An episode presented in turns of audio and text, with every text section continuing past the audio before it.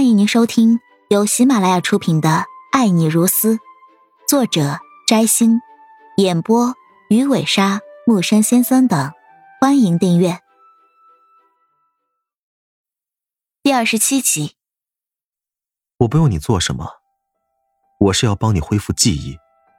陈存希下了车，伸出手：“下来吧，我们进去，这是我们的家。”先生，真的，你认错人了。我对你一点印象也没有，求你放了我好吗？沈小雨挣脱不了，也逃不掉。眼前的陈存希不是普通的人，只能无奈求饶了。更无奈的是，蒋一贤现在就在这个男人的手中。如果他跑掉了，又把陈存希伤害蒋一贤，现在他简直就是进退两难、无奈之极。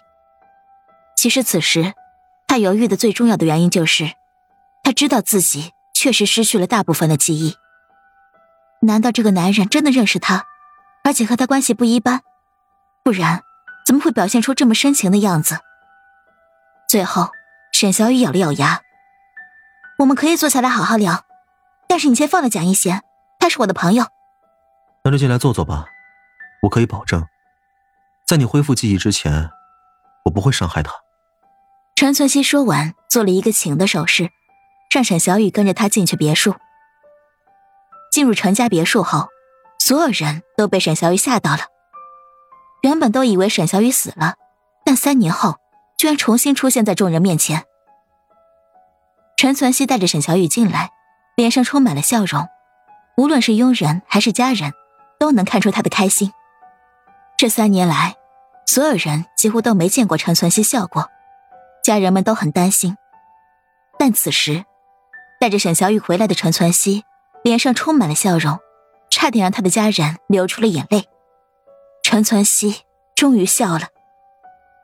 陈存希将沈小雨接回陈家后，亲自帮他安排了房间和生活用品，无论是房间的布置，还是各种物品的使用，他都亲自把关，而且都是以前沈小雨最喜欢的颜色和品类。沈小雨被领进了房间，打开房门的那一刻，他惊呆了。整个房间都是他最爱的紫色，然后每一样家具的摆设还有很多小饰品，看到后他都很喜欢。瞪大着眼睛，沈小雨慢慢走进了房间里面。说实话，他真的有一种很奇怪的感觉，他居然感觉到这个房间就是自己的。突然，他看到了一个精致的电子相框，里面不断播放着一个女孩子和一个男人的照片。里面的女孩子留着长长的头发，脸上充满了幸福的笑容，而这个女孩子简直和她一模一样。是她认错人了，还是真的认识我？沈小雨此时很迷茫，她感觉到了什么，但是真的想不起自己和陈存希有任何的交集。陈存希跟在沈小雨的后面，见她的目光留在相册上，悠悠的说道：“那是我这辈子。”最幸福的时候，沈小雨转过头，然后看到了陈存希已经湿润的眼睛。能能给我讲讲你们的故事吗？沈小雨突然很想知道。陈存希哭中带笑，是我们的故事。沈小雨没好气的翻了个白眼，正要说些什么，陈存希却已经喃喃的回忆起来。那个时候，我很穷。穷的身上没有一个钢镚儿，但是你一点也不嫌弃我，和我同甘共苦。那个时候，虽然我们很穷，但是过得很开心。一块面包，一桶泡面，能让我们幸福一整天。后来发生了什么事？沈小雨看着眼前的男人突然变得悲伤的表情，忍不住的问道：“后来你以为自己得了绝症？”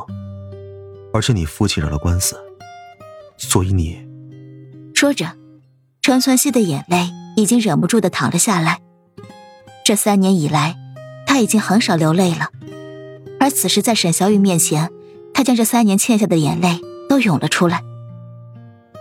听着这个悲伤的故事，看着眼前男人满脸的泪痕，沈小雨居然忍不住的也湿润了眼眶。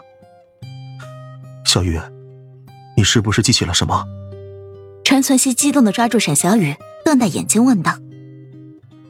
沈小雨挣脱了陈存希的手，摇摇头说道：“我什么都没想起来，只是觉得你们的故事很悲伤，那个女孩子太可怜了。”陈存希一阵失望，但是沈小雨就在他的面前，他坚信一定能让他想起自己，即便想不起，他也要让他重新爱上自己。陈存希点了点头，说道：“你的确很可怜，所以这辈子剩下的日子，让我好好弥补你，好吗？”我不知道。